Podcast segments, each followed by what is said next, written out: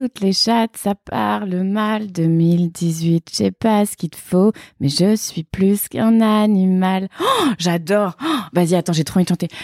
Attends. Paraît que le rap est à la mode et qu'il marche mieux quand il est sale. Bah, faudrait peut-être casser les codes. Une fille qui l'ouvre, ce serait normal. Oh, J'adore. Vas-y, on n'a qu'à enregistrer un album en fait. On n'a pas du tout enregistrer un podcast. Mais non Excuse-moi, mais je suis bluffée. Mais t'as du matos de pro. Ouais, mais là, il y a un problème avec mon micro. C'est quoi le problème? Tu Le veux qu'on échange de micro? Non, non, je vais changer de. de... Ah, c'est ça le problème. C'est ton. Allô Ouais. oh là, Ah ouais? C'est ça le problème. J'adore Oh Non mais j'adore de ouf. Ça va faire une intro parfaite. hein. Truc, ça va se lancer. Paraît que le rap est à la mode. Allez hop Non mais j'adore. C'est génial, hein C'est génial. Mais de ouf.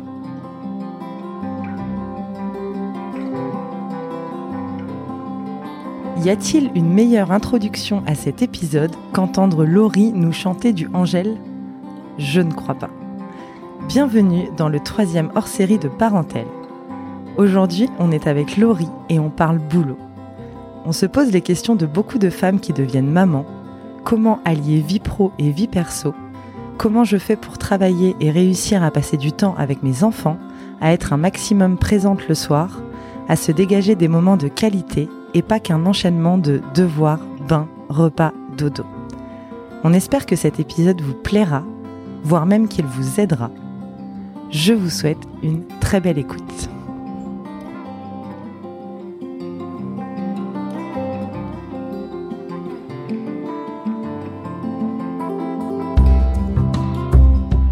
Salut Laurie Salut Johanna. et merci beaucoup d'être là. Mais merci à toi. Euh, on fait cet épisode, euh, donc euh, Laurie, si vous ne la connaissez pas, c'est euh, sur Instagram Popotin Co. Et elle a un podcast aussi qui s'appelle La vie d'une meuf. La vie d'une meuf. Et donc avec Laurie, on s'est rencontrés via, euh, via les réseaux et puis via nos podcasts, euh, tout ça. Et on avait envie de vous parler d'un petit sujet pour ce hors-série, parce qu'on a toutes les deux une expérience euh, un peu particulière avec le travail depuis qu'on est maman. En tout cas, la combinaison travailler et passer du temps avec ses enfants. Et on sait que c'est une question pour beaucoup de mamans.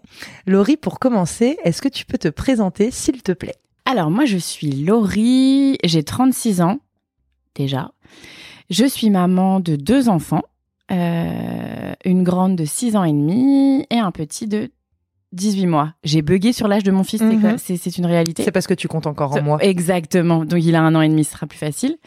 Euh, et je suis actuellement en reconversion professionnelle. Ok. euh, Et toi, Johanna, est-ce que tu peux te présenter ou tout le monde te connaît déjà ici? Non, non, tu- je sais pas. Non, je pense pas que tout le monde me connaisse.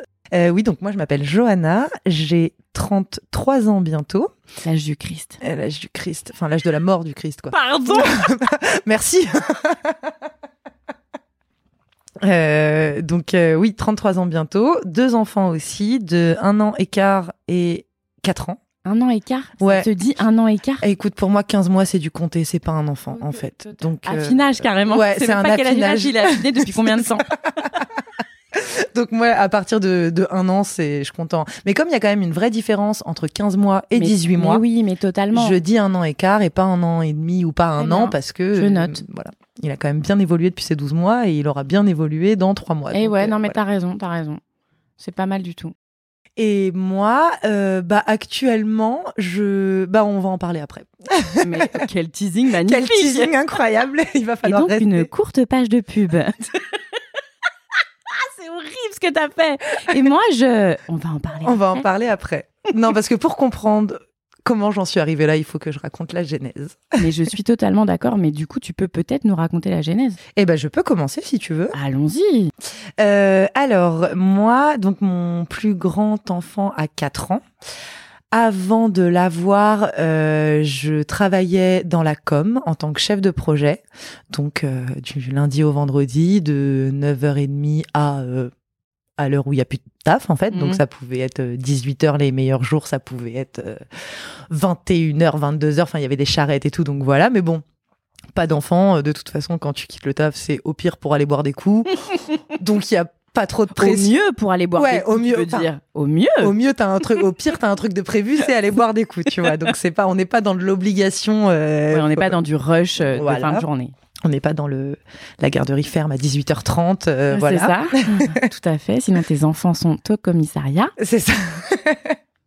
donc euh, voilà, donc c'était pas du tout un problème. Et euh, j'ai beaucoup enchaîné les CDD euh, toute ma vingtaine, enfin du moment où j'ai été diplômée jusqu'au moment où j'ai eu mon enfant, parce que j'aimais beaucoup voyager et que euh, pour moi c'était la liberté. Bizarrement, alors que le CDI c'était justement la liberté, la sécurité pour tout le monde, moi les CDD c'était synonyme de liberté parce que euh, le CDI me faisait même un peu peur, si tu veux, parce que je voyais ça comme une prison euh, dans laquelle tu as du mal à sortir, quoi.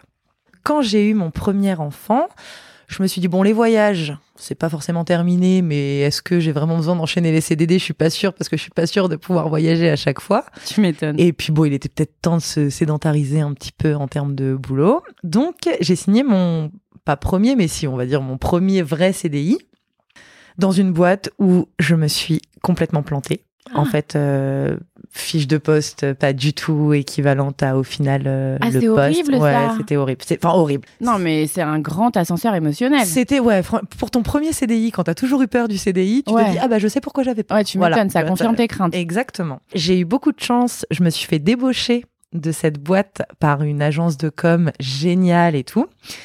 Donc euh, j'ai démissionné, je suis rentrée dans l'autre agence et je suis rentrée dans l'agence une semaine avant le premier confinement.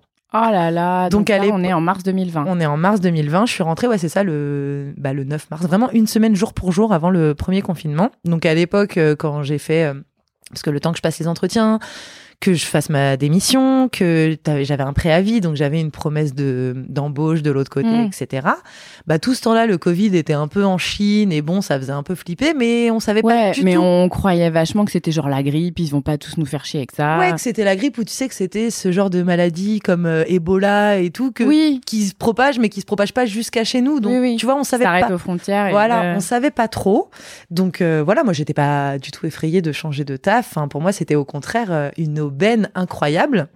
Et donc euh, confinement. Et donc euh, l'agence de com pour laquelle je bossais était appartenait à un grand groupe américain qui a gelé toutes les embauches, euh, qui a dit en fait on valide plus les périodes d'essai machin parce que on sait pas à quel. Et puis j'ai fait quand même mes six mois de période d'essai et en vrai il y avait pas de taf, tu vois?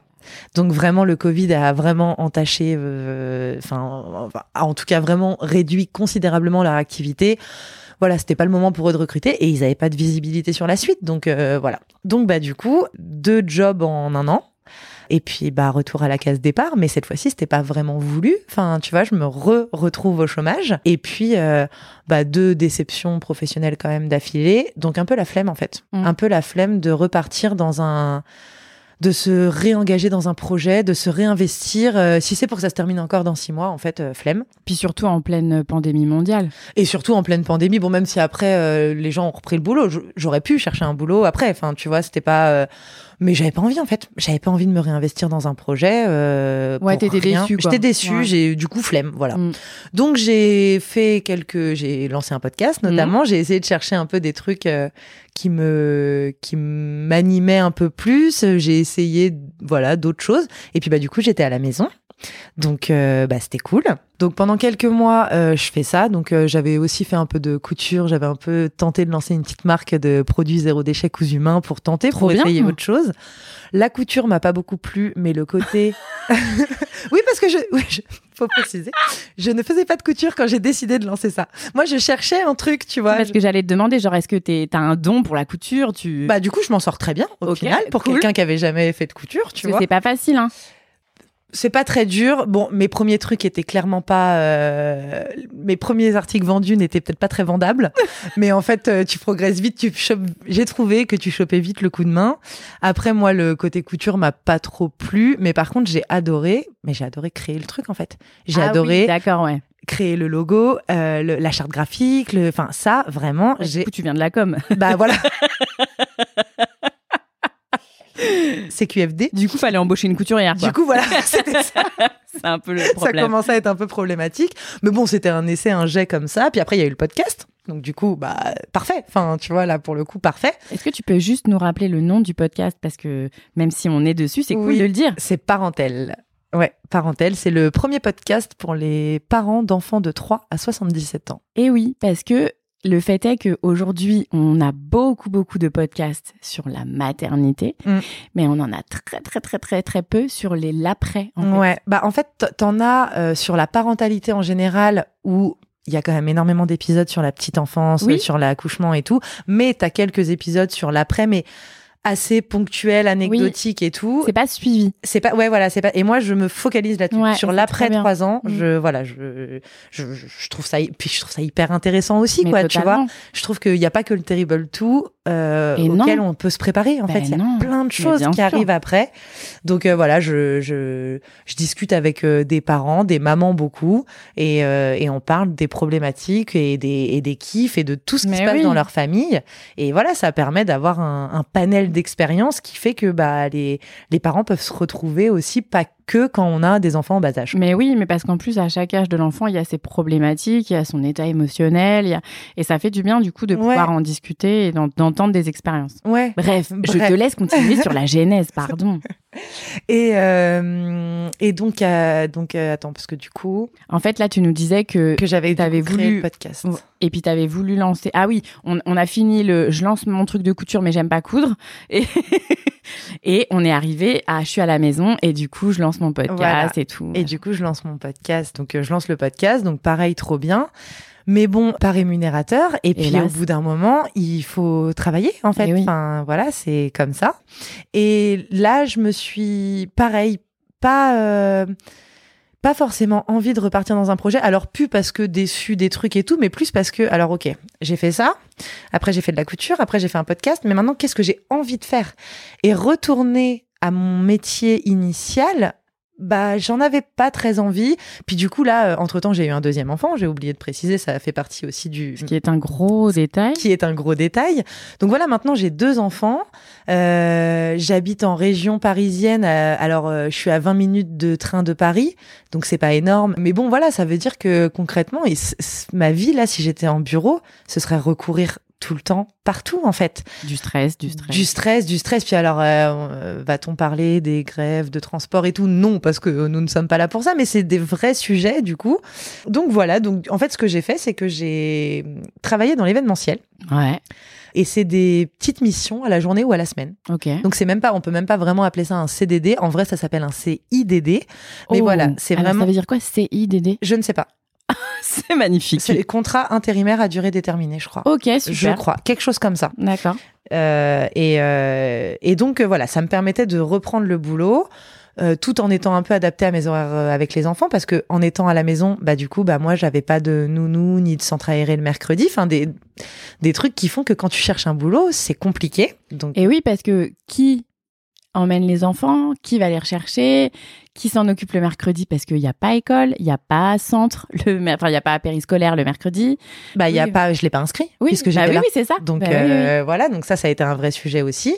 Euh, le papa est prof de tennis, donc le papa travaille tous les soirs. En fait, il est en horaire décalé. D'accord. Donc en fait, à part moi, il y a personne qui peut gérer les enfants le soir. Enfin, il y a personne. Si, je pourrais peut-être prendre une nounou qui va chercher au périscolaire, mais Oui, mais du coup, quid des frais? Quid des frais et quid de d'avoir fait des enfants? Bah oui. Enfin après, euh, encore une fois, je ne Non, mais bien juge sûr. personne et tout, mais moi personnellement, j'ai pas fait des enfants pour qu'ils aillent au périscolaire jusqu'à 19h, sachant qu'ils sont à l'école depuis 8h le matin. et, puis pour encore qu'une 8 heures, t'es nounou- gentil, parce qu'il y en a qui arrivent à Il y en a 7 heures exactement. au périscolaire. et, euh, et que ce soit une nounou qui aille les chercher pour euh, leur faire prendre le bain et tout. Enfin, moi, c'est des moments qui, pour moi, sont très importants. Et, et puis, en plus, je les avais. Donc, tu oui, vois, oui. c'est pas comme... Euh, c'est ça, je pense, c'est que euh, quand t'as pas le choix, t'es dedans, donc t'avances et tu déposes ton enfant à 7 heures au périsco, tu cours derrière choper ton train et tu rentres à 19 heures la course et tout machin. Mais c'est vrai que quand t'as eu la chance de pouvoir euh, ne pas être dans ce truc-là, c'est dur d'y retourner, je trouve. Et puis, tu vois, je pense à, je pense à ces mamans qui, euh, je sais pas, qui ont toujours été en CDI, qui, quand elles tombent enceintes, ça fait euh, quelques années déjà qu'elles sont dans leur boîte, qui prennent leur congé mat et qui sont ravies de retourner au boulot ou pas, mais peu importe, au bout de deux mois et demi, trois mois, peut-être quatre, cinq, si elles ont pris un peu de congé parental et tout, mais en fait, qui sont juste dedans. Et tu sais, qui, peut-être qu'ils ne savent même pas comment ce serait possible autrement? Vous voyez pas parce que c'est audio, mais Laurie se montre. Elle dit bah moi, c'est exactement moi. Donc euh, donc je pense, enfin voilà, c'est. Mais moi j'avais ça et j'avais ça depuis un moment. J'avais un deuxième enfant. Euh, je- je- Enfin voilà, j'ai. Alors le deuxième enfant, du coup, je l'ai gardé non-stop pendant neuf mois. Lui autant j'étais content qu'il aille, contente qu'il aille à la nounou. Ouais, belle perf. J'étais très contente qu'il aille à la nounou à partir de septembre, mais la nounou du coup on l'a pas pris le mercredi Bah puisque oui, j'étais là bah oui, tu vois. sûr. donc euh, le, le- le grand n'a pas école. Qu'est-ce que je vais mettre mon petit chez la nounou? Enfin bref voilà. Autant de l'organisation familiale qui était pas très Compatible. favorable et compatible à la recherche d'un emploi en plus euh, à plein temps avec des horaires un peu normaux ou enfin voilà donc ces petits CIDD euh, à la journée à la semaine étaient parfaits Bah. J'organisais mon, mon travail en fonction. Des fois, je demandais à ma nounou une petite heure sup le soir parce que la mission terminait à, à 19, 18 ou 19 heures, le temps de rentrer et tout. Mais voilà, ça faisait le, ça faisait le taf.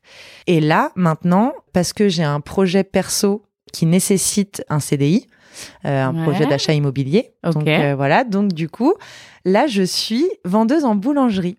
Ok, super. Donc euh, Les bah, gâteaux, le pain, tout les ça. gâteaux, le pain, les viennoiseries, Mmh. les chouquettes. Oh là là. J'ai donné faim à tout le monde. De ouf. Et, euh, et puis en fait, ce qui est alors, ce qui est, des fois j'ai même, enfin, j'ai un peu honte de le dire, Pourquoi? Bah, parce que c'est pas mon taf. En fait, c'est pas ma, vie- enfin, tu vois ce que je veux te dire? C'est pas ton cœur de métier. C'est pas mon cœur de métier, c'est pas forcément ce que j'ai envie de faire, c'est pas forcément ce que j'aime faire, c'est ce que je fais parce que j'ai ce projet et que voilà, ça me tient à cœur, donc c'est quelque chose d'assez alimentaire et temporaire.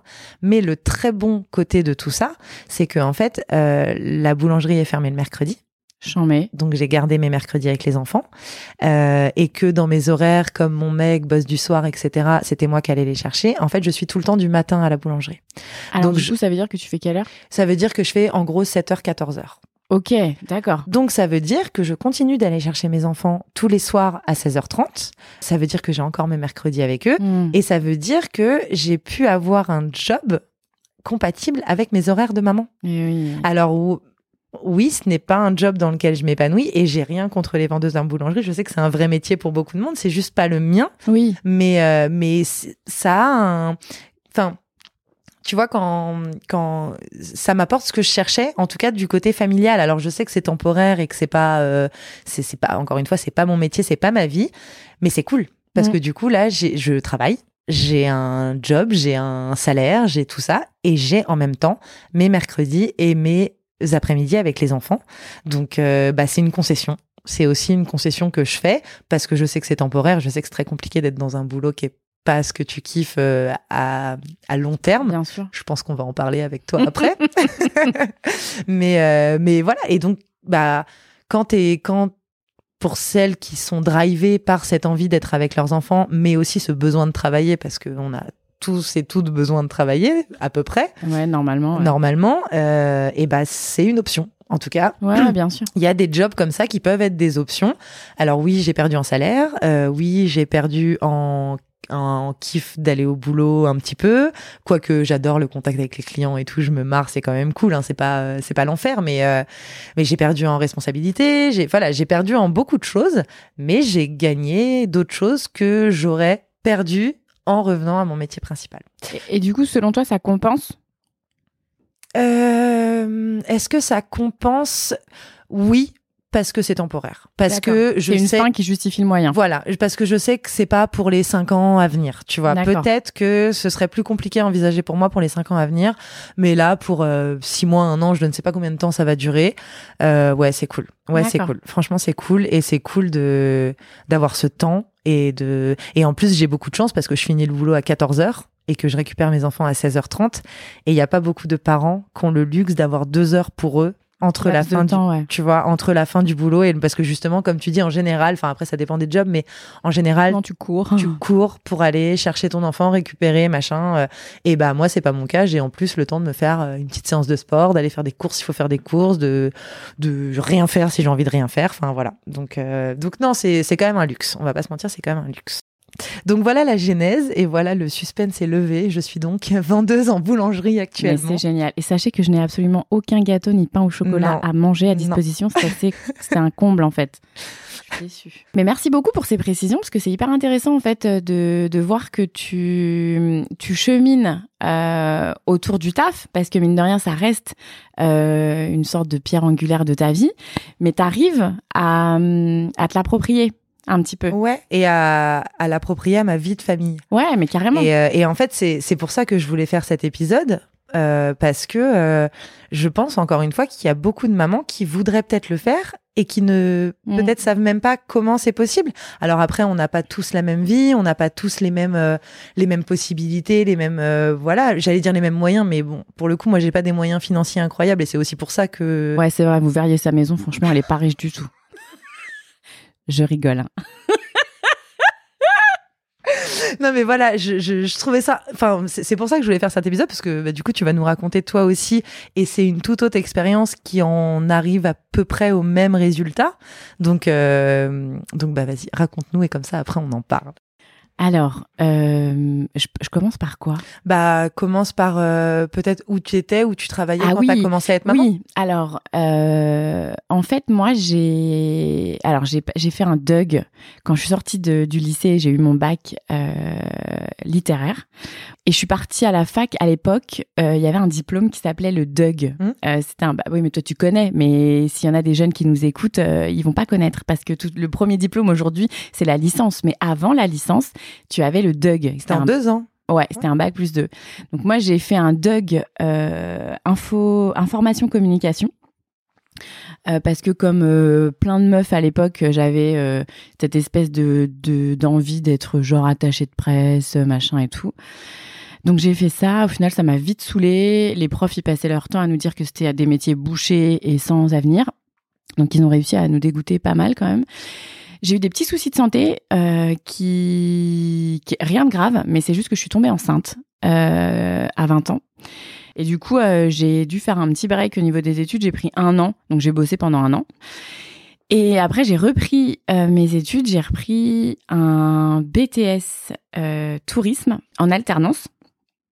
Et en fait, il fallait donc qui dit BTS en alternance dit école et entreprise. Oui.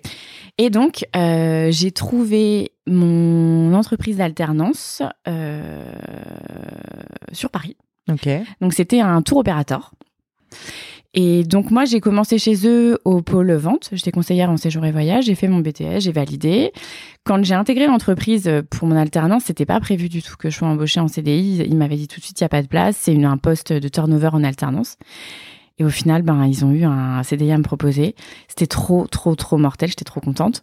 Donc en fait, cette boîte où t'as fait ton alternance et où t'as été embauchée, Ouais. c'est la boîte où tu travaillais toujours quand t'as eu ton premier enfant. Ouais, exactement. D'accord. Ouais, ouais, j'ai presque fait 12 ans. Euh, j'ai Ah fait, oui. Non, j'ai fait 11 ans, tout pile. J'ai fait Ok. 11 ans chez eux. Et euh, j'ai fini en tant que chargée de développement commercial pour les grands comptes. Et en fait, si tu veux, au bout d'un moment, euh, il fallait qu'il y ait quelque chose. Enfin, j'avais le sentiment, j'aimais mon taf, c'était bien ce que je faisais. J'avais des, des collègues en or et vraiment, c'était c'était super cool. Mais il me manquait un truc. Et si tu veux, euh, quand j'ai accouché de mon premier enfant, de ma fille, j'ai fait une dépression sévère du postpartum. Et elle a, elle a- elle a été diagnostiquée que deux ans et demi après.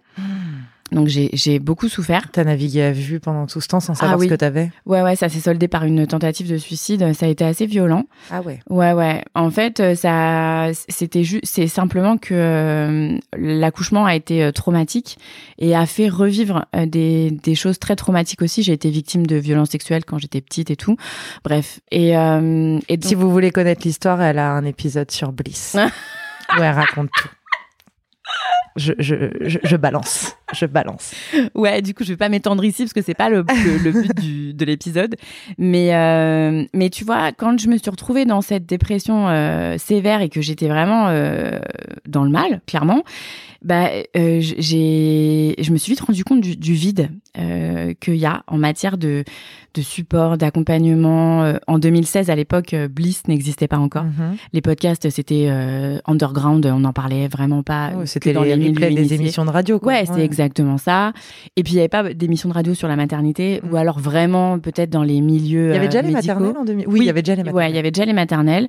Mais il y avait surtout Baby Boom. Ouais, c'est ce que j'allais dire. Il y avait En Baby fait. Boom aussi. Mais Baby Boom, c'est euh, C'est l'accouchement. C'est l'accouchement. Ouais. Encore une fois, on parle pas de l'après. Et c'est ça. Et, et la, l'après, c'est primordial, on le sait tout en tant que maman. Euh, et en fait, euh, quand je me suis un peu relevée de, de cette dépression, donc deux ans et demi après, euh, déjà j'étais hyper contente, hein, c'est quand même cool. Euh, j'étais pas décédée. Attends, pardon, parce que j'ai une question. Tu dis que tu, t'en- tu dis que tu as été diagnostiquée au bout de deux ans et demi. Ouais. Mais Enfin, alors- deux ans, au bout de deux ans. Deux ans. Mais alors, quel schéma professionnel t'as eu, toi, après Est-ce que t'as eu...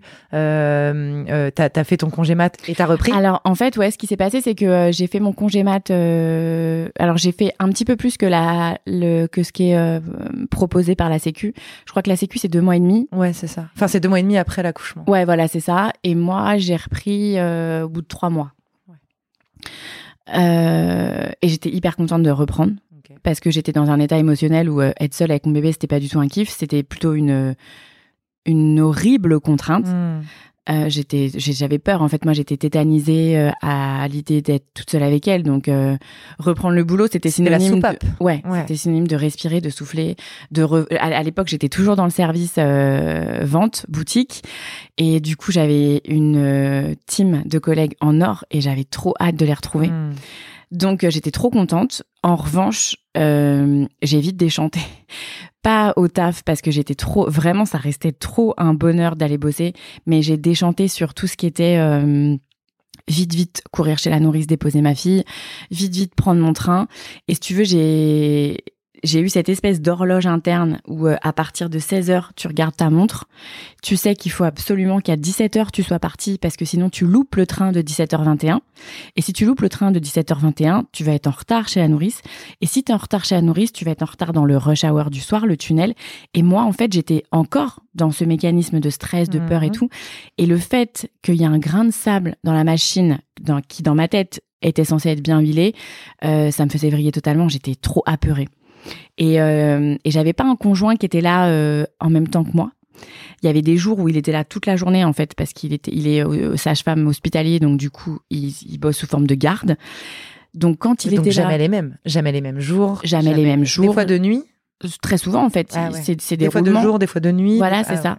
Et en fait, si tu veux, quand euh, il était de jour, quand il était sur une journée où il bossait le jour, il partait le matin, il était 6h30, il rentrait le soir, il était 22h. Donc, euh, bah, t'es toute seule toute la journée, Mhm. enfin, t'as bossé t'as tout géré euh, les à Mhm. côté. Et quand il était de nuit, il partait de la maison à 18h. Donc, moi, j'étais pas encore rentrée avec la petite. Et il rentrait le matin, mais c'est pas il rentrait le matin, en fait, parce que il rentrait hyper tard. Il rentrait, je sais pas, peut-être à midi, tu vois. Ah oui, mais ça c'est parce qu'il faisait des heures en plus. Non, alors c'est parce qu'en fait, euh, sur le papier, les gardes des membres hospitaliers, c'est 12 heures. Ouais. Euh, c'est jamais, c'est toujours plus de toute façon parce qu'il y a le staff après la garde, etc. Et puis en plus, nous, on habitait loin de son lieu de travail. On habitait à Meaux dans le 77. Il bosse dans le 92 à Colombes. Ah ouais. Donc ouais, ouais, une vraie tannée. Donc euh, il y avait en plus le temps de trajet. Hmm, ok. Mais mais du coup voilà, j'ai repris dans un peu dans ce dans ce contexte-là. Euh, j'ai réussi quand même tant bien que mal à mener ma barque. Ça a été dit, il y a eu quand même des, des moments très difficiles. Et donc du coup, Attends, ouais, parce attends. que je trouve ça hyper important d'en parler parce que euh, du coup, tu as été pendant deux ans en dépression du postpartum Ouais. tout en étant au travail. ouais. Donc là, moi, ma question, c'est euh, est-ce comment est-ce que tu avais à gérer ton état au travail? Ou Ah est-ce bah que oui. quand tu arrivais au travail, c'était comme on disait tout à l'heure ta soupape et que le problème était vraiment à la maison ou est-ce que enfin tu vois il y a je pense qu'on est enfin je sais plus c'est quoi les pourcentages mais c'est énorme le nombre de femmes de mamans qui vivent des dépressions du postpartum le suicide est la première cause de mortalité chez les jeunes Ouais. mamans donc j'imagine qu'il y a peut-être des mamans qui nous écoutent et qui peuvent être en dépression du postpartum, qui peuvent travailler ou ne pas travailler, tu vois. Et du coup, je voudrais juste faire un, un petit stop là-dessus de comment ça se matérialisait euh, d'être en dépression. Alors c'est bizarre parce que tu le savais pas à l'époque, mais maintenant Ouais. avec le recul, d'être en dépression du postpartum et d'aller bosser du lundi au vendredi de 9h à 17h. euh, Ouais, 17 ou 18. Ouais. Ouais. Bah, en fait, euh, je.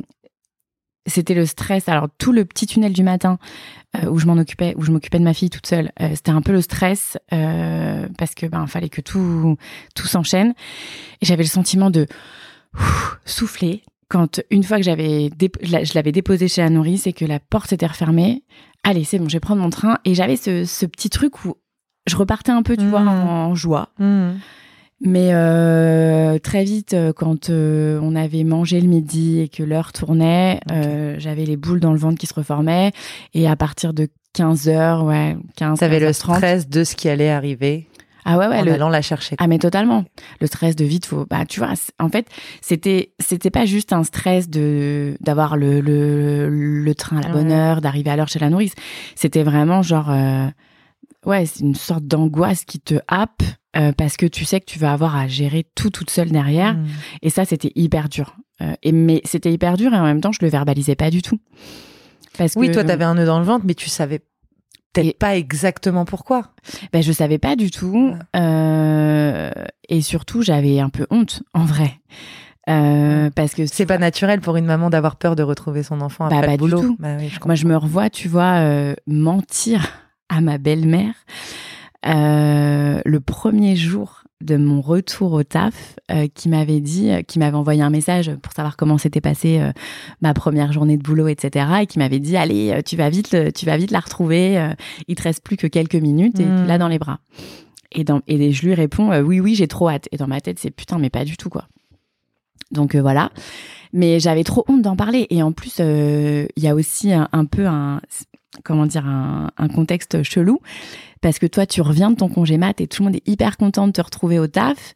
Et il, il fête un heureux événement. Parce qu'une naissance, c'est un heureux événement. Euh, mais pas que. et du coup, euh, tu peux pas dire aux gens, euh, bah en fait non, je suis dans le mal, je suis pas heureuse du tout là. Je viens d'avoir un enfant, mais je suis pas heureuse. Mhm. Et moi, j'ai un tempérament où tout le monde me connaît, euh, euh, rigolote, qui se marre. Je suis toujours la première à faire une vanne pourrie. Enfin voilà.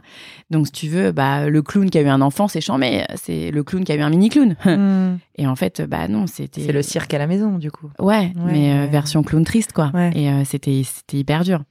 Donc, aux deux ans de ta fille, tu atteins le, Ouais, le, maximum, le le, summum, summum de, de la souffrance. de, de ta dépression à toi du postpartum. Ouais. Du coup, Et du coup, je me retrouve arrêtée. Euh, au début, 15 jours. arrêter maladie. Ouais. Ouais, ouais, parce qu'en fait, je vais chez mon médecin traitant et je lui explique, euh, bah, je suis pas bien, j'ai des angoisses, je, je me sens pas bien. Et en fait, au début, euh, j'ai l'impression de mettre ça sur le compte du travail, comme si c'était plus légitime, tu vois. On parle à l'époque, euh, on commence un peu à parler du burn-out professionnel, donc je me dis, bah, ça va être crédible en fait. Et euh, donc du coup, elle me donne un, un espèce de d'anxiolytique. Et parce que moi, j'y vais clairement dans l'idée de je veux un médoc pour plus souffrir. Ok. J'ai là, ça va pas du tout en fait. Et euh, Ah oui, donc quand tu disais c'est crédible, c'est-à-dire que c'est crédible pour avoir le médoc. C'était, c'était ça ton but à toi dans, Ouais, dans ouais. cette euh, consultation, quoi. exactement. Et puis c'est pas crédible une maman qui a peur. Enfin, encore une fois, on, on est en, en 2018. Euh, je connais pas encore Bliss, bien que ce soit son année de sortie, mais euh, on n'est pas du tout aware sur la question du- de la maternité. Du coup, euh, elle me met sous anxiolytique et elle me conseille vivement quand même de trouver un pro de la santé mentale pour me faire accompagner. Du coup, je me retrouve chez une psychiatre très bienveillante, très douce. Et on va commencer un peu à démêler. Alors, sachant que cette psychiatre, en fait, je te fais la genèse, mais de manière pourrie, ça va être inaudible. Mais tout ça s'est fait sur deux ans. Il y a eu l'accouchement traumatique, cataclysme, horrible, voilà. Ensuite, euh, je passe une année tant bien que mal la tête sous l'eau. Au un an de ma fille, je vrille un petit peu. Ça se passe pas trop bien, je me sens pas bien. Je, je vais voir mon médecin traitant anxiolytique, aller voir une psychiatre, blabla. Je vais donc voir cette psychiatre. Elle me file euh, un antidépresseur. Et au bout de quelques mois, ça va super bien. Moi, chant, mais c'est génial, j'arrête tout. Erreur fatale, Mm. on sait très bien que c'est pas bon. Euh, Et là, je replonge aux deux ans de ma fille. Voilà un petit peu le contexte. Euh, J'ai mélangé. Et aux deux ans de ma fille, tout, voilà, tout se passe très mal. Et là, mon mec me dit, tu retournes, tu appelles la, euh, la psychiatre en urgence. Ça faisait peut-être quatre mois que je l'avais, je l'avais plus revue, tu vois. Tu appelles la psychiatre en urgence ou je te fais interner. Euh, Ton mec qui dit Ouais. ça. mais c'est pas méchant, hein. Oui, oui, mais non, c'est mais juste c'est- qu'il est face à une à sa conjointe qui ne peut plus s'occuper de sa fille parce que Keblo physiquement, qui vient de faire une tentative de suicide. Enfin voilà, c'est pour lui c'est plus gérable et il a raison. Hmm. Donc j'appelle ma psychiatre en urgence et par chance elle peut me recevoir le lendemain. Et là en fait, on va commencer le vrai travail parce que la première fois que je l'ai vu un an auparavant, euh, j'étais un peu, on va dire, en dilettante. euh, je voulais, je voulais juste aller mieux. Donc les médocs c'est très bien, donnez-moi des médocs, je vais aller mieux. Et puis voilà, là on va travailler vraiment en profondeur. Ça va durer six mois. Euh, Et c'est là que, t'as- que et là, c'est là que je suis diagnostiquée et c'est là qu'on met le doigt sur absolument tout. Euh, les réminiscences traumatiques lors de l'accouchement, euh, ah oui, ça t'en avais pas conscience avant. pas du tout. Non, non, moi, si tu veux, ça, c'était dans un coin de ma tête et c'était très bien et voilà. Et on arrive vraiment à, à, du coup à faire un, un bon travail là-dessus. Elle va me suivre encore une petite année euh, jusqu'aux trois ans de ma fille. Après, en fait, elle va partir à la retraite. Et du coup, euh, une fois que je vais être, euh, je vais avoir remonté la pente, euh, je vais me dire mais c'est pas possible quoi. Enfin, il y a personne pour aider les, jeunes mamans quand elles rentrent de la maternité, quand bien même. Alors moi, à l'époque, j'ai le spectre, les jeunes mamans vraiment dans la détresse. Je viens de vivre une dépression sévère du postpartum. J'ai pas été accompagnée du tout. J'ai trouvé zéro référent ou référente en la matière. Et je me dis ben allez vas-y, je vais je vais essayer de faire de la sophrologie. Et donc, je me renseigne sur mon CPF. À l'époque, ça s'appelait le DIF. Je me renseigne pour faire une formation. Bon, à l'époque, j'ai pas assez de thunes sur le CPF. Et du coup, je lâche l'affaire. Euh, ma boîte ne veut pas euh, faire du financement participatif. Donc, euh, bon, bref, je laisse tomber et je continue ma, ma petite carrière tranquillou, euh, là où j'étais. Donc en fait, t'as jamais vraiment arrêté de bosser. T'as été arrêté trois semaines. Ah non, Non, t'as été été arrêté plus. En fait, j'ai le premier arrêt, ça a été deux semaines. Mais au final, j'ai été arrêtée trois mois. Il m'a fallu trois mois pour euh, reprendre euh, du poil de la bête. Parce que c'était euh, c'était trop difficile en fait. J'étais dans un état en fait si tu veux j'étais dans l'incapacité totale de travailler. Je, je n'arrivais plus du tout. J'étais tellement habitée par la peur que j'arrivais plus à me concentrer. Euh, J'avais un petit peu évolué entre temps à mon boulot, donc j'étais plus conseillère de vente, mais euh, je gérais euh, toute la partie back office euh, des grands comptes. Donc il fallait quand même que je sois concentrée. Je faisais de la facturation, je mettais en place des process et tout, donc ça demandait de la concentration et je l'avais plus du tout. Euh, quand j'étais au taf, j'étais je finissais par être omnubilée à la fin, avant d'être arrêtée par tout ce qui m'attendait à la maison quand mon mec était pas là. Et tout ce qui était à la maison, c'était ma fille, Hmm. tu vois. Et et, et, et ça ne ça me bouffait en fait. Donc elle m'a arrêtée et euh, et après les médicaments ont fait effet au bout d'un un petit mois euh, et ça allait mieux. Et du coup elle a voulu vraiment pérenniser euh, mon état pour que je puisse reprendre le travail de manière sereine. Ce qui a été le cas. Elle a complètement eu raison parce que quand j'ai repris le taf, bah, c'était top. J'avais perdu du poids, mais c'était top. Et, euh, et du coup, euh, ben après, quand j'ai vu que cette histoire de sophrologie, ça pouvait pas se faire euh, parce que ben financièrement parlant, c'était pas possible. Puis il fallait aussi un congé euh, de la part de l'entreprise, donc rien n'était euh, en place pour que ça matche. Donc j'ai fait mon petit bout de chemin. Au final, c'est pas qu'un petit bout de chemin que j'ai fait parce que je suis restée longtemps, je suis restée 11 ans chez eux, donc j'ai eu le temps d'avoir un deuxième enfant, une seconde grossesse. Cette fois, un congé mat un peu plus long parce que euh, j'avais cumulé plein, plein de congés euh, avec le Covid. euh, puisqu'on n'a pas pu poser de vacances du tout. Moi, j'étais au chômage partiel, j'étais pas à l'arrêt. Ouais. Et après, j'ai repris. Et donc, du coup, j'avais beaucoup de jours. Au final, quand mon deuxième enfant est né, j'ai repris, il avait cinq mois. Ok. Donc c'était cool. Et puis j'ai pu vraiment profiter parce que ben là j'ai je me suis réconciliée avec l'accouchement. T'allais mieux? Ouais ah mais complètement c'est pas que j'allais mieux c'est que j'allais bien. Hmm. Euh, j'ai c'était une toute autre euh, Et puis t'as pas eu une deuxième dépression Du du postpartum après ton deuxième enfant? absolument pas. Non non ça a été vraiment un, un contexte de naissance totalement différent.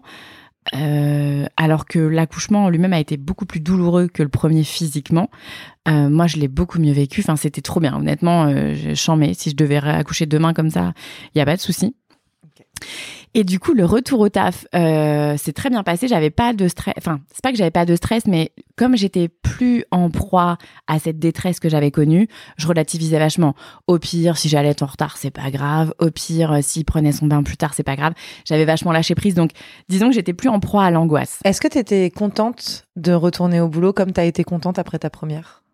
Alors, ouais, j'étais contente de retourner bosser parce que je j'ai en fait si tu veux j'ai un peu ce truc de j'ai besoin de me sentir utile. J'aime bien faire des choses j'aime bien être fière des choses que j'ai faites. Et moi c'était un boulot que j'aimais beaucoup donc euh, j'aime bien les trucs bien faits. J'aime, enfin voilà, je vais pas m'étendre sur le sujet, mais j'ai besoin de bosser mmh. euh, et financièrement et moralement. Donc j'étais contente d'y retourner, mais du coup c'était une vraie satisfaction d'y retourner. C'était pas comme la première où la première je retournais bosser, j'étais contente, c'était une soupape qui me dégageait de mon quotidien à la maison. Là c'était une satisfaction de reprendre mon activité professionnelle en fait. Euh, que t'aimais euh. que j'aimais, euh, mais tout comme j'aimais rentrer le soir. Mmh. Là, pour le coup, j'ai compris le texto de ma belle-mère. Quand j'ai j'avais quelques minutes tu l'as dans tes bras. Et oui. Et j'étais hyper contente. Tu vois je suis hyper contente d'avoir pu ressentir ça. Hmm. d'avoir pu ressentir le truc de vite je rentre parce que je veux revoir mes enfants. Je veux les serrer dans mes bras. C'est là j'étais contente. Sauf qu'au bout d'un moment euh, force de deux enfants et force d'être maman de deux enfants et ben en fait je me suis retrouvée dans un taf qui m'animait plus Disons que j'ai eu envie de, de faire un job euh, dans lequel je pourrais. Euh, c'est pas être utile, parce qu'au final, quoi qu'on fasse, on est toujours utile à quelque chose, mais euh, de pouvoir aider dans la détresse que moi j'avais connue. Et donc je me suis un peu renseignée sur parce que c'est pas évident en matière de, de, de job qui concerne les mamans, il y en a pas 100 000 qu'on connaît.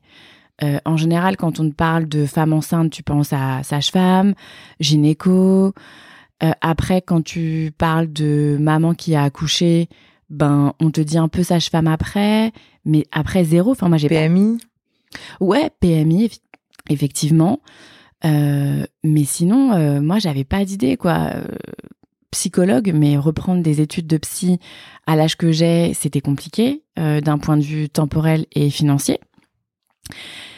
Et un jour, je suis tombée sur un, compte Instagram euh, que je vais citer parce que j'ai le droit. C'est Omamacare.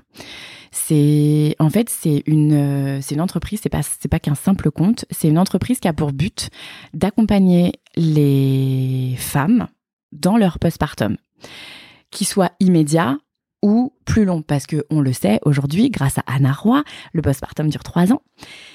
Et je me dis, ah, c'est pas mal comme idée d'accompagner les mamans euh, qui viennent d'accoucher au sortir de la maternité parce que souvent tu galères. Euh, soit tu galères un petit peu et c'est génial, soit tu galères beaucoup, t'es dans le mal et c'est bien d'avoir quelqu'un. Donc, euh, je me renseigne, je scrolle le compte, tu vois, à 23 heures dans mon lit. Et là, je tombe sur une story de ce compte, mais genre, tu vas jamais me croire. Coïncidence de ouf, merci la vie, là, j'y crois de ouf. Devenez accompagnante postnatale. Genre, c'est ça la story. Et là, je me dis donc, il y a un métier qui existe en fait. Le lendemain, à 14h, je téléchargeais mon dossier d'inscription. Parce que, encore une fois, coïncidence de ouf, je scrolle ce compte à 23h un soir dans mon lit. On doit être euh, fin février. Et ils annoncent dans leur story qu'il y a une session de formation qui débute le 11 avril. Et qui forme? Eh ben, en fait, c'est l'organisme qui forme. Euh, alors, Omamacare Voilà, c'est ouais. qui a son protocole de formation euh, validé, agrégé, tout ça. Et euh, tu rentres en formation pour trois mois et demi. Et donc, du coup, ça te donne les compétences pour euh, accompagner. Alors, accompagner la maman principalement. Il y a des, au, cours de la formation, on acquiert des compétences en, en accompagnement léger du bébé sur ce qui va être le sommeil, l'allaitement, certaines positions, mais c'est vraiment superflu. C'est plus des conseils pour aider la maman parce que le but réel de cette formation, c'est devenir une accompagnante postnatale en soutien. En fait, c'est du soutien émotionnel mmh. à 100%. Mais pardon, mais elles sont où Mais ne t'excuse pas. Ils sont où ces accompagnants et ces accompagnantes postnatales? Parce que toi, tu les as pas eu à Eh ben, l'époque en où tu en avais besoin. Bah, c'est simple, Moi, j'en ai jamais entendu parler. C'est un métier qui n'existait pas jusqu'alors. C'est un métier émergent. Elles doivent être aujourd'hui, parce que je crois que c'est la deuxième ou troisième session de formation. Pour devenir accompagnante postnatale, il faut avoir suivi la formation, mais il faut être diplômé. Et aujourd'hui, je crois qu'elles sont euh, six en France. Et t'as commencé quand cette formation, toi? Alors, j'ai commencé le 3 avril. Il y a une semaine de- d'avance. J'ai commencé le 3 avril. Là, là? Ouais, de ouais, ouais. 2023 2023. Ah oui, Je suis en d'accord. pleine formation. D'accord. Je suis en pleine formation. Et ton Euh, taf euh, dans Et alors, oui, mais c'est vrai. Voyons, Johanna, je, je saute des étapes. On est là pour parler boulot, C'est tu sais. horrible, mon Dieu. Euh, j'ai eu la chance de pouvoir le quitter euh, de manière légale et totalement cool avec mes droits. Donc, Donc, tu l'as quitté. je l'ai quitté. Pour... Et quand tu l'as quitté, tu connaissais déjà l'existence de cette formation? Pas du tout. En Ok, fait, t'as sauté, trop... t'as sauté trop de wagons. ouais, t'as sauté du train en marche. Je suis passée. Ouais. Explique-nous Alors, en fait, donc, pourquoi, quand et comment tu as quitté ton taf. tout à fait. Parce que c'est ça le but du- mais, de l'épisode. totalement. Moi, j'étais partie pour raconter euh, mon année de mes 15 ans euh, au lycée. Gustave Eiffel a gagné, mais pas du tout. En fait, je me suis fourvoyée totalement. Donc, en fait, j'ai repris le boulot quand mon fils avait 5 mois. On était en mars 2022. Ok. Donc, c'est tout récent. Ouais. Ça se passe super bien et tout. Euh, mais en même temps, euh, je suis pas hyper confort euh, et je, je sens que petit à petit, j'ai envie de faire autre chose. Donc, euh, on se met d'accord avec mon boulot et je les quitte le 11 septembre, le 12 septembre 2022 et je m'inscris au chômage le lendemain D'accord. Avec zéro projet. Avec zéro projet. D'accord. Est-ce que dans ton dans ton optique, Alors pas avec, en fait, je te coupe, mais pas avec zéro projet, parce qu'au moment où je quitte le le l'entreprise, je me dis bon bah c'est le moment pour reprendre euh, ce fameux projet de sophrologie. Sophrologie. Et euh, spécialisé en périnatalité, parce qu'il existe des sophrologues spécialisés en périnatalité. Et puis petit à petit, plus les mois passent et plus je me dis, sophrologue c'est génial, moi c'est ça m'a beaucoup aidé et c'est grâce à une sophrologue que j'ai pu démêler euh, plein de choses.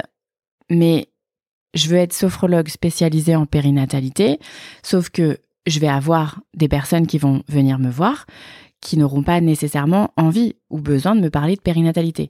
Est-ce que moi j'ai envie d'accompagner des personnes en dehors de la périnatalité? La réponse a été non. Le, ce qui m'anime, c'est réellement la périnatalité et plus spécifiquement les mamans. Euh, jeunes ou moins jeunes, moi c'est vraiment le domaine de la maternité au sens de la maman qui m'anime.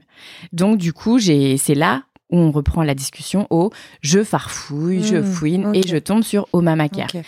Et est-ce que quand tu as quitté ton taf, euh, parce que du coup tu dis le 12 septembre, Ouais, donc la rentrée des classes était déjà Ouais. passée. depuis une semaine, ouais. Donc j'imagine que ton organisation de garde des enfants était faite en fonction de ton taf. Ouais, tout à fait. Donc tu te re- donc est-ce que quand tu as fait ça, il y avait un, objectif de je vais aussi passer plus de temps avec mes enfants. Euh, oui, alors tout de suite, on a avec mon conjoint, on s'est dit que comme j'étais à la maison, comme du coup je me retrouvais sans emploi, euh, ça servait à rien, par exemple, de prendre le périscolaire le matin et le soir. Parce que quand je bossais, on était obligés. Moi, je m'étais retrouvée, les locaux s'étaient délocalisés dans le 92. Donc, ma fille, elle était obligée d'aller au périsco le matin et le soir. Du coup, on décide que non, c'est plus essentiel du tout. Et, euh, et elle, euh, elle, je vais la déposer le matin à l'école. J'irai la rechercher. Moi, j'avais négocié mes mercredis avec mon taf. Donc, de toute façon, T'avais les déjà les mercredis, mercredis. voilà, c'était pas un sujet. Je gardais les enfants. En revanche, euh, je continue quand même parce que mon fils à l'époque était à la crèche. Et je continue quand même la crèche. Parce que, Oui. Euh, si tu veux, je. Moi, j'admire ces femmes, ces mamans qui s'arrêtent de travailler pour garder leurs enfants. Euh, moi, j'arrive pas du tout. Hmm. Oui, t'étais pas dans le truc de euh, Je vais plus travailler pour garder mes enfants. voilà, pas mais t'avais quand même l'opportunité et l'occasion de passer plus de temps avec eux Oui. Euh, grâce à ça.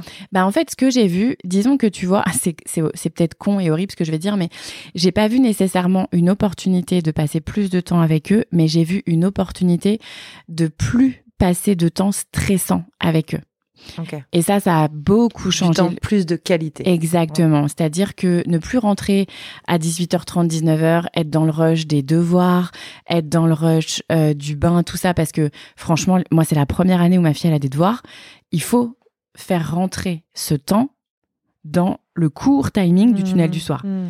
Et, euh, et du coup, j'ai trouvé là une aubaine de me dire, bah c'est cool, parce que je vais la chercher à 16h40 et on a le temps tranquille de discuter, de goûter, de faire les devoirs, de faire couler le bain tranquille. J'ai le temps de gérer des crises. Parce que quand tu rentres à 19h avec deux gosses, il faut faire à manger. Parce que j'admire, pareil, les meufs qui batch cook tout le week-end pour toute la semaine. Moi, je suis pas de ce genre-là. Du coup, faut faire à bouffer, faut faire les devoirs, faut faire le bain. Et potentiellement, tu fais face à des crises de tes enfants, ce qui est normal. Ils ont passé leur journée, ils, dépensent leur énergie, tout ça. Derrière, ils sont pas en, mesure de mesurer, de contrôler leurs émotions. Mais toi, ça te met les nerfs à, rude épreuve quand même. Et ben là, le fait de plus bosser, déjà, j'ai quand même la patience, disons, euh, peut-être pas illimitée, mais en plus, grande de quantité. patience. Et puis plus de temps. Parce que tu rentres peut-être pas à 19h, Mais c'est ça, du coup, la bouffe, j'ai le temps de la faire, enfin tout ça. tu as le temps de la faire. Ça t'as change les- vachement ma perception des choses. Et je vais kiffer, honnêtement. Après, je, je tiens quand même à préciser que j'ai cette chance incroyable de, aujourd'hui, d'être en formation pour un projet professionnel qui est presque un rêve, parce que clairement, c'est ce qui m'anime le plus aujourd'hui. Et, et quand je vais bosser, je vais pas avoir l'impression de bosser tellement c'est un kiff. Mais je réalise que c'est pas, c'est peut-être pas accessible à tout le monde d'un point de vue financier, dans le sens où moi, mon mec, il a un, taf à temps plein, il a un statut euh, de cadre dans son boulot, donc il a un salaire qui est en, adéquation. Moi, j'ai la chance d'être euh, au chômage et d'avoir des droits, c'est peut-être pas le cas de tout le monde. En revanche, euh, je crois que je, je fais pas partie des gens qui disent euh, t'es pas un arbre, tu peux bouger. Mais je suis intimement persuadée que hum, si on est bien soutenu et si on est bien entouré et si au fond de soi on a l'intime conviction que ça peut marcher, bah réellement faut le tenter.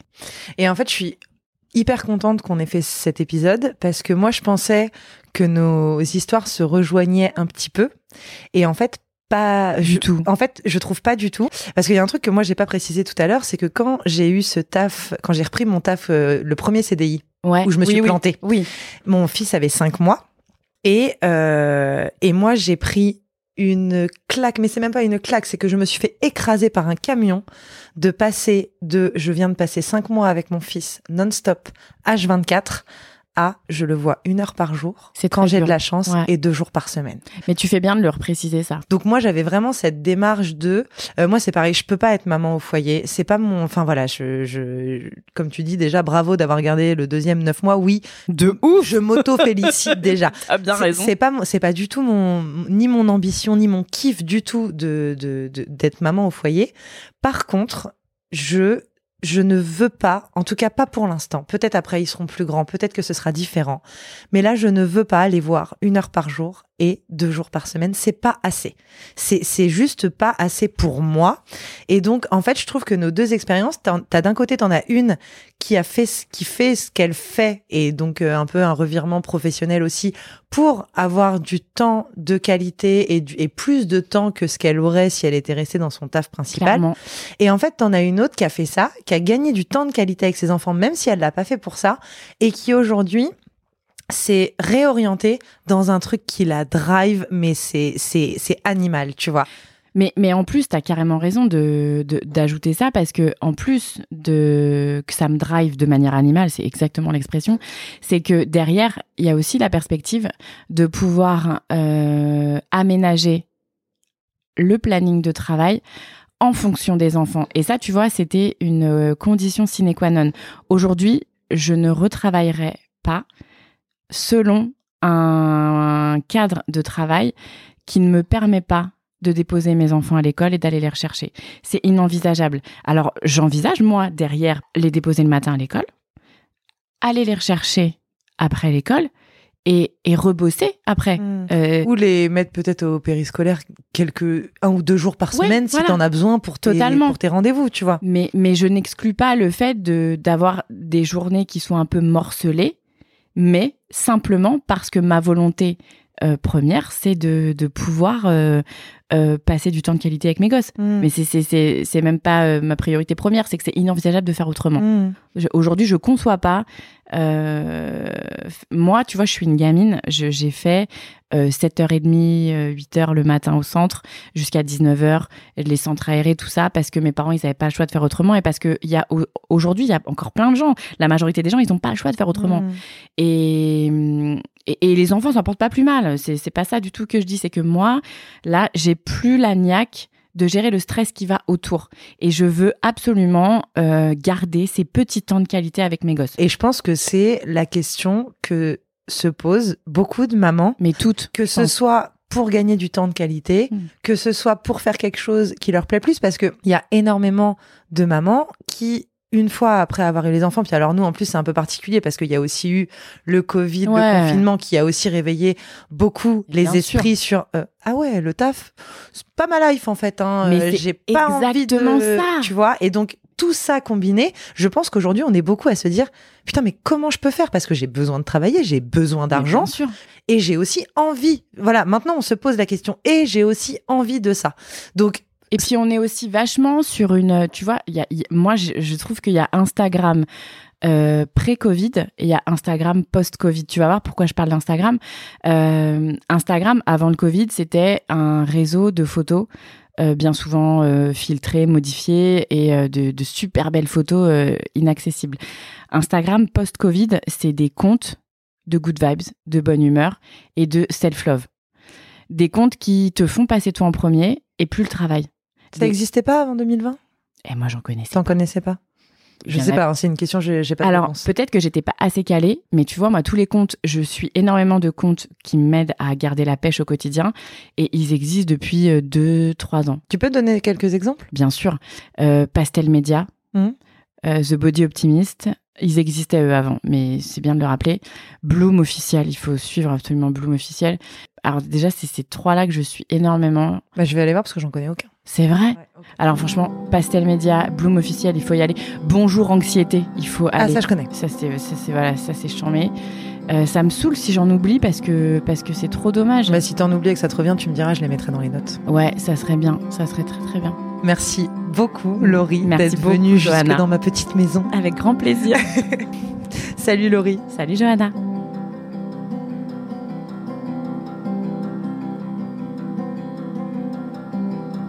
C'est la fin de cet épisode. Merci de l'avoir écouté jusqu'au bout. J'espère qu'il vous a plu. Merci encore Laurie d'être venue nous raconter euh, ton expérience, d'être venue parler des alternatives qui peuvent exister quand on, devient maman et qu'on ne se retrouve pas forcément dans, dans le schéma professionnel qu'on avait avant. Euh, si vous voulez soutenir le podcast, abonnez-vous sur votre plateforme d'écoute vous pouvez mettre 5 étoiles et un petit commentaire sur Apple Podcast. Et vous pouvez en parler autour de vous et sur vos réseaux sociaux et partager les épisodes qui vous plaisent. Merci beaucoup